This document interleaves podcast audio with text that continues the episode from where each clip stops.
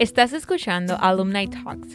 Alumni Talks es un podcast que presenta las voces de ex becarios de programas de intercambio del gobierno de los Estados Unidos en la República Dominicana. Aquí escucharás sus historias como participantes de un programa de intercambio en los Estados Unidos y cómo aprovechan esta experiencia para apoyar sus comunidades en la República Dominicana. Alumni Talks es presentado por la Embajada de los Estados Unidos en la República Dominicana y el Instituto Cultural Dominico Americano. Bienvenidos a la continuación del episodio Cómo estudiar en los Estados Unidos. Consejos de Education USA y ex becarios de programas de intercambio del gobierno de los Estados Unidos. Si no escuchaste la primera parte, te animamos a que la busques, porque allí encontrarás respuesta a las preguntas de qué cualidades debe tener un aplicante, qué requisitos generales te existen para poder ser admitido a un programa en los Estados Unidos y sobre todo, y muy importante, cómo puedes prepararte para aplicar a los diferentes programas de becas. En la segunda entrega vamos a responder preguntas sobre cómo preparar mi ensayo de solicitud, cómo mejorar mis habilidades en el inglés y muchos otros aspectos que debes de conocer para expandir nuestros horizontes. Para esto nos acompañan Emilio Hungría, Amarilis Altagracia y Víctor Filpo. Antes de continuar, para aquellos que están escuchándonos por primera vez, ¿pudieran por favor presentarse, decirle a la audiencia cuáles son sus nombres, a qué se dedican y en cuál programa de intercambio participaron? Mi nombre es Amarilis Altagracia y participé en el programa de Fulbright MESIT 2015-2017 con una maestría de políticas públicas. Actualmente trabajo como consultora en una empresa internacional en la región de América Latina y cómo ayudar a las ciudades a utilizar los datos para hacer políticas públicas. Mi nombre es Emilio Hungría. Yo participé en Fulbright MESIT eh, de 2014 2016. Estudié una maestría en Administración Pública en Desarrollo Internacional en la Harvard Kennedy School y eh, en la actualidad tengo mi propia empresa de consultoría, se llama Apricus Consulting Group, eh, sobre, en la República Dominicana para temas locales, de financieros, fiscales, etc. Y eh, también trabajo para una empresa de consultoría internacional. Mi nombre es Víctor Filpo. Soy el asesor educativo del Centro Educativo Education USA, auspiciado por el Departamento de Estado de los Estados Unidos, aquí en la República Dominicana. Eh, quiero decir también que nuestros servicios son gratuitos y eh, ayudamos a estudiantes a estudiar a los Estados Unidos. A nivel superior, claro, no a nivel secundario. Bueno, muchas gracias por presentarse. Ya en la pasada en el pasado episodio ustedes nos comentaron un poquito sobre su experiencia como estudiante en los Estados Unidos, las cualidades que ustedes consideraban que son importantes para una persona considerarse para aplicar, lo importante que es háganlo, apliquen, si no pueden aplicar porque la fecha está muy cerca, por lo menos empiecen a recolectar sus papeles, él no lo tienen seguro hasta que no lo intenten. Pero hoy quisiéramos ya que nos contara un poquito más de su, eh, de su experiencia realizando lo que es el Statement of Purpose. Ustedes pudieran decirnos a nosotros, aquellos que le escuchan, que quizás nunca se han encontrado con esto, ¿qué es un statement of purpose? Bueno, statement of purpose, statement significa declaración y purpose significa propósito, entonces una declaración de tu propósito. Eh, vamos a decir tu, tu, propósito profesional o propósito por la cual estás aplicando a programas.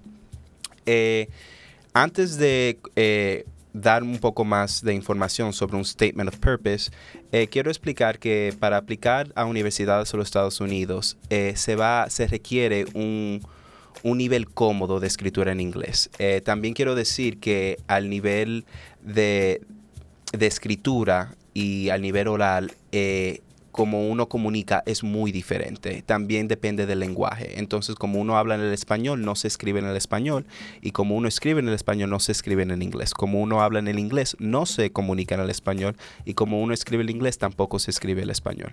Tampoco se comunica en inglés eh, como se comunica al nivel escrito. Ya que hablamos de todo esto, me gustaría que conversáramos ahora sobre algo muy importante. O sea, ustedes fueron a Estados Unidos, el idioma que hablaron fueron el, fue el inglés. Entonces, en este caso, ¿cuál es el nivel de inglés regularmente requerido? O sea, muchas veces hablamos coloquial, socializamos porque ustedes tienen classmates, en algún momento se comunican roommates, housemates, lo que sea, pero ya cuando estamos hablando del tema de aplicar a un programa en los Estados Unidos, ¿qué entienden ustedes? ¿Qué lo requerido? ¿Cómo algún consejo? Exacto, como dices, el inglés se necesita para comunicar en la vida cotidiana, pero el programa también va a, tener como un nivel del inglés requerido. Tal vez eh, lo va, le va a dar... Eh, le va a dar un número a través de, un, de, una, de un examen estandarizado como el TOEFL o como el Duolingo, donde te van a dar un número específico que tienes que sacar para ser calificado para el programa. Pero en general, si vas a estudiar una, una licenciatura, una maestría, un doctorado en los Estados Unidos, se necesita un inglés académico, que es muy diferente al idioma que se habla en la vida cotidiana el español que se habla eh, de día a día es muy diferente al español académico. También hay una diferencia entre el lenguaje eh, que se habla oral y el lenguaje escrito. Entonces una persona que quiere estudiar en los Estados Unidos debería de ya eh, comenzar a prepararse no solo para comunicar en la vida cotidiana en el lenguaje, pero también para estar eh, sumamente eh, preparado para el programa a nivel académico. Y agregando eso que menciona Víctor, es una forma de prepararse para este inglés mucho más académico, es leer papers, research sobre el campo de estudio que usted piensa estudiar en los Estados Unidos, eh, escuchar conferencias y familiarizarse con ese vocabulario específico de ese campo. igual escuchar series de televisión, ya para esta parte de la conversación más coloquial, series de televisión, música en inglés, esa inmersión lo más que pueda para que pueda eh, desarrollar esta soltura en el inglés, tanto académico como social. Y otra cosa que recuerdo que mencionamos en un episodio sobre el hablar el inglés y quitar los subtítulos. Es... es que estoy muy de acuerdo con eso. es también si necesitas los subtítulos ponerlo en, o sea, ponerlo en el idioma inglés de manera que no solamente lo escuches, sino también que lo leas. Y así también va trabajando tu gramática y tu vocabulario. También quiero decir como una persona bilingüe, es importante entender cuáles son las diferencias entre los lenguajes. Entonces, cómo uno comunica efectivamente en un lenguaje y cómo se comunica, se comunica efectivamente en otro lenguaje en comparación. Eso es muy importante. Sí, y ahí, por ejemplo, creo que, que algo, algo importante dentro de la, de como mencionaba Víctor, la, la, parte escrita, pues en, hay una, un, un, método, em, vamos a decir, relativamente estandarizado de cómo, por ejemplo, se escribe un essay, cómo, cómo se escribe un ensayo, eh, y que usualmente también tiene, el, vamos a decir, ciertas especificaciones que uno solamente las desarrolla, yo creo, escribiendo. Entonces es importante que, dado que uno va a tener que escribir varios ensayos usualmente para su aplicación, usted empiece, empiece a intentar hacerlo desde temprano y que tenga alguien que lo pueda ayudar viéndolo y que le pueda específicamente atender cuáles son esos puntos de la forma en que se escribe en, en, en inglés que él se los pueda corregir y que se los pueda comentar. ¿Por qué? Bueno, porque, y algo que casi siempre, siempre resalto, en inglés, por ejemplo, se usan mucho los conectores. En inglés, usualmente, la forma en que tú inicias las oraciones tienen que ser mucho más al punto que como se hace en español. Entonces, ese tipo de cosas, pues es, es importante desarrollarlo en la práctica, pero también es importante que tener a alguien que te pueda ayudar a, a ver esos fallos, que es muy natural que uno como bilingüe, uno a veces empieza a escribirlo y lo escribe en inglés, pero lo escribe con la estructura en español. Entonces es importante tener a alguien ahí. Entonces, ya que hemos conversado un poquito de algunos tips, inclusive de cómo, si no me siento preparada, mejorarlo y todo eso para llevar al nivel, llegar al nivel de inglés que me solicitan. ¿Cómo entienden ustedes entonces ya que me puedo ir preparando para el TOEFL? Ustedes lo mencionaron en el primer episodio, que eran uno de los normal eh, tests que te requieren para tú poder aplicar. Entonces, ¿qué consejo usted le darían a una persona que lo está considerando? Bueno, eh, como Amarilis ya eh, ofreció varias maneras de cómo uno puede estudiar el inglés, eh, voy a dar un poco de consejo de cómo se estudia para un examen estandarizado en general. Entender por qué el examen estandarizado está buscando algunas respuestas en particular, que demuestra competencia en algunas secciones, cuánto tiempo dura las secciones, cuántas preguntas van a, tener cada, cada parte es importante entender el todo del examen, es que sea el TOEFL, el SAT, el GRE, entender el proceso entero es muy importante. Específicamente para el TOEFL es muy importante conocer el examen en sí. La estructura es la misma en todos los exámenes, tienen una parte de reading, speaking, listening y writing. Entonces, Por ejemplo, eh, consejitos. En la parte del reading no es necesario leer el texto completo para empezar a llenar las preguntas. Normalmente las preguntas van en orden y pueden ir leyendo simultáneamente. Sin embargo, tienen que tomar en cuenta que al final de esa sesión le van a hacer preguntas de interpretación, por lo que al mismo tiempo que vayan llenando, se va, quedando el mensaje principal del texto. Igual de speaking, eh, no importa tanto el contenido de lo que esté diciendo, sino que lo diga fluidamente. Entonces, practicar. Hay muchas herramientas online que le ayudan a poder practicar el examen. Y ahí, para mencionar algo, que, creo que va en, orden de lo que decían ambos, hay que entender dentro de los exámenes justamente qué es lo que buscan. Porque, por ejemplo, algo que pasa mucho es en el TOEFL, la sección de speaking, te dan poco tiempo entre que te preguntan la pregunta y que tú la tienes para responder. Muchas personas se ponen nerviosos porque quieren responder exactamente lo que la pregunta está preguntando con respecto a su vida. Pero ¿qué pasa? Usualmente la pregunta es algo como, cuéntanos un poco de tu ciudad.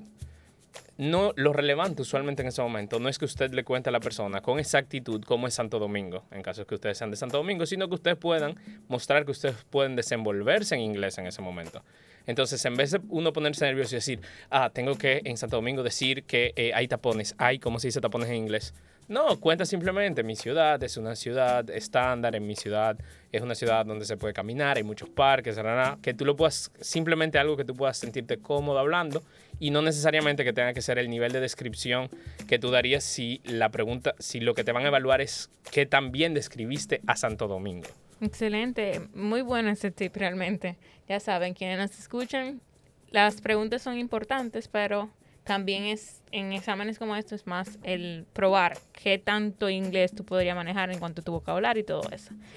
Ya hemos conversado sobre el nivel de inglés y el examen estandarizado para el nivel de inglés. Entonces, hay otras partes que ya incluso mencionamos en el episodio 1, que son estandarizadas muchas veces en las aplicaciones tanto de becas como de programas, para tú aplicar un programa de maestría o doctorado en los Estados Unidos, y son los Statement of Purpose o el ensayo personal.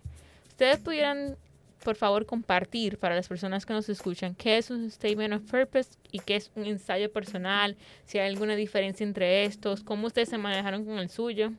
Cuéntenos un poco yo diría que ensayos en general en inglés tal vez pueden ser un poco más narrativo y un poco más personal que lo encontramos en español o en Latinoamérica.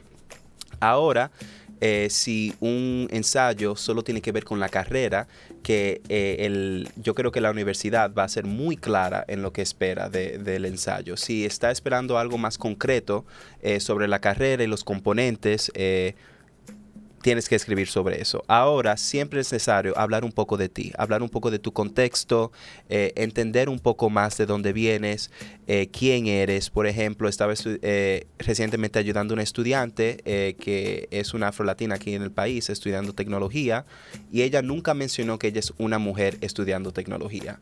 muchos estudiantes en el contexto latino no van a decir eso. Una mujer no va a decir yo soy una mujer estudiando tecnología, pero no tenemos muchas mujeres estudiando tecnología en el ámbito de tecnología. Entonces, en, este tipo de ensayo es importante yo eh, ver y entender de que tú entiendes que no hay muchas mujeres ahí, que tú vas a estar un poco menos representada, pero también que tú estás muy animada para hacer esa representación de mujer en el ámbito. Eso demuestra mucho del estudiante y la destaca en el proceso, pero también dice que ella tiene una inteligencia eh, personal, tiene una inteligencia social donde ella puede eh, compararse con, con, con otras personas en la sociedad. Hay que pensar que los, tanto el Statement of Purpose como el Personal Statement son una forma en que tú te vas a vender a la universidad o vender a, la beca, pero para aclarar en este caso a la universidad. A diferencia de, por ejemplo, tu CV o tu currículum, de tus notas y demás, este es el espacio donde tú puedes ser narrativo, donde tú puedes enseñar en qué cosas tú te quieres enfocar, en qué cosas te quieres enfocar de si es más un statement of purpose, de las cosas que tú aportarías al programa, de las cosas que tú te enfocarías estudiando en el programa, de por qué tú serías valioso para el programa y de lo que tú pudieras sacar del programa. Mientras que más en un lado de un personal statement, pues tú te puedes enfocar un poco de mostrar cuáles son las cosas que tú has aprendido en tu vida, cuáles son las cosas que, te han traído hasta acá, cuáles, vamos a decir, de esa parte de, de tu historia que eh, tú consideras relevante, porque tú no solamente estás diciendo todas las cosas que tú has hecho, tú, mencionas cuáles son esas cosas que son relevantes, que te construyen a la persona que la universidad debería en ese momento aceptar. Entonces creo que eso es una parte que es, muy importante, entender justamente que lo que tú, que eso sirve como, un, como una venta de quién eres tú y por qué la universidad debería aceptar a alguien como tú. Y algo importante a destacar es que no es un statement of, purpose. Este no es el documento donde usted va a poner su biografía o repetir lo que dice su CV, sino es vender su historia con datos relevantes, eh, narrativas relevantes. Entonces normalmente tiene una estructura de presentarse de por qué yo quiero hacer ese programa, qué me va a aportar, qué voy a aportar yo a ese programa. Entonces esa, esa estructura no necesariamente tiene que ser contar mi vida de forma cronológica. Eh, a muchos estudiantes en los Estados Unidos, eh, profesores de escritura le dicen show, don't tell, que significa en, demuestra, eh, no digas. Y decir, por ejemplo, en tu ensayo, yo soy un líder comunitario, yo soy una persona con mucha empatía, yo soy una trabajadora. Eso es como que, ok, tú eres más que, tú eres más adjetivo, tú eres más adjetivo, tú eres más adjetivo. Yo quiero ver, tú puedes decir algo como una oración. Eh, en los 10 últimos años he, he, hecho voluntariado para un programa que me importa tanto. Un programa que se enfoca en darle recursos a personas marginalizadas en comunidades eh, rurales en la República Dominicana. Tú no me tienes que decir con esa oración que tú trabajas muy duro. Eso ya demuestra todo de ti. Eso demostró lo tanto que haces y cómo te desempeñas y lo que te importa sin tú decir, a mí me importa las comunidades marginalizadas.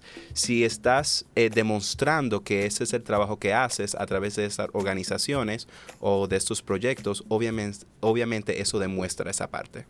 Ya que hemos conversado sobre, tanto en el pasado episodio como en este, sobre las cualidades, los requisitos, ahora los documentos que te solicitan, cómo completarlos y qué tomar en cuenta. Llega una parte muy importante. Normalmente en la ronda de aplicaciones, sea para maestría, doctorado, inclusive en las becas, por lo menos en mi experiencia y entiendo que ustedes también la comparten, tú aplicas, llenaste tu documento, tomaste tus exámenes, ¿verdad? Tomaste los exámenes, aplicaste, si te preseleccionan o te consideran, muchas veces te invitan a una entrevista. Entonces, ya entrando a esa fase, una de las fases finales normalmente, ¿cuáles tips tienen para las entrevistas de programas de intercambio y universidades estadounidenses? O sea, ¿cómo ustedes se prepararon en el momento que le tocó su entrevista? Lo primero que recomiendo hacer es leer su aplicación de nuevo, ver qué dijeron en ese statement of purpose, qué dijeron en esos ensayos que quisieran resaltar de manera particular en la entrevista.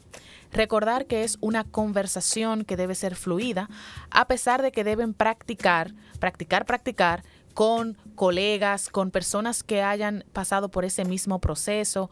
Es eh, muy importante esa parte. Divertirse, resaltar aspectos personales, hobbies, de que ustedes tengan que pueda ser importante para mostrar qué tipo de personas ustedes son. Entonces, eh, hacer mock interviews con, colegas, em, practicar esa primera pregunta que normalmente se hace de cuéntame de ti, o sea, qué es lo que te hace especial, qué tú aportas y por qué quieres hacer este programa. Entonces, esa primera pregunta es muy importante que la practiquen y que la escriban en algún momento, pero que en el momento de la entrevista les salga natural y fluido, no como que practicaron todo este guion y tienen que ir a repetirlo. Al final es una conversación. Eh, estos, esos pasos son para reflexionar y tener ideas, ejemplos de liderazgo, ejemplos de algún challenge que tuvieron, algún reto que tuvieron en su vida profesional o académica que pueda resaltar. Eh, que puedan resaltar al momento de la entrevista. Tengo cuatro consejos de mi parte. primero, mucho como Amarilis ya dijo, eh, Piensa en la entrevista como una conversación. Eh, vas a conversar con alguien nuevo, respira, eh, no deje que la adrenalina como que tome, como que se apodere de tu cuerpo. Eh, y prepárate de la manera que te haga a ti cómodo. Como por ejemplo, yo sudo mucho, honestamente. Y sé que como que TMI, mucha información ahora mismo, pero yo sudo mucho. Entonces yo digo, ok, ¿cuáles son los productos que me van a asegurar de que yo no sude cuando esté nervioso? Eh, yo sé que cuando yo comienzo eh, a tal vez a ponerme nervioso, tutubeo. ¿Cuáles son las técnicas que yo voy a implementar en ese momento cuando comience a como que a repetir la misma cosa? O baila, o, baila, o ten algo con, con lo que tú juegues en la mano. También date cuenta de que un ser humano, tal vez mirar a los ojos a veces, eh, tratar de ser natural como si fuera una conversación.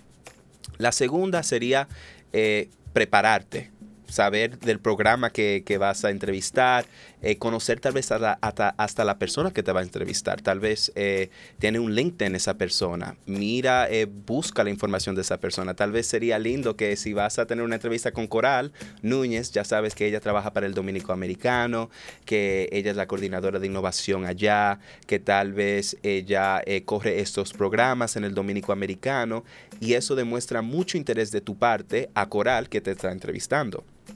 Tercero, eh, diría que prepares preguntas que te van a preguntar a ti y prepares preguntas que tú quieres preguntar a la persona para demostrar interés. Entonces, como Amarilis ya dijo, dime un poco de ti. Eso es una pregunta muy básica. Tal vez tus fortalezas y eh, cosas, eh, tus debilidades. Y de último diría que se me olvida mucho, pero es algo de cultura americana ya integrado es el thank you email. Después de entrevistar es importante mandarle un, una gracias a esa persona, eh, un mensaje agradeciendo su tiempo, eh, tal vez diciendo un detalle, eh, mencionando un detalle de nuevo de la conversación. Me encantó escuchar de tus proyectos profesionales demostrar a la persona que en realidad estabas ahí en esa conversación con ellos. Y creo que eso demuestra que tuviste una, una entrevista muy exitosa. Em, bueno, completamente de acuerdo con todo lo que, lo que se ha dicho. Eh, sí añadiría em, dos puntos específicos, tal vez resaltarlo. Uno es el tema de para qué tú te estás entrevistando. Es muy importante el tú saber qué ellos están buscando.